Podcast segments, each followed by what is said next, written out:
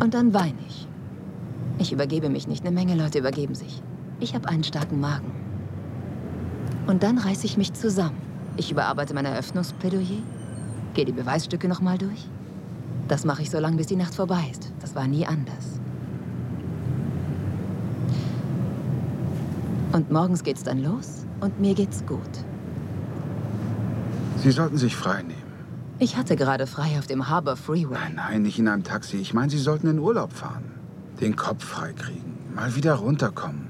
Sie wissen schon. Wann haben Alles Sie sich vergessen. das letzte Mal Ich nehme freigenommen? mir ständig frei. Wie oft? Dutzend Mal am Tag. Dann bin ich an meinem Lieblingsplatz. Eine Insel auf den Malediven.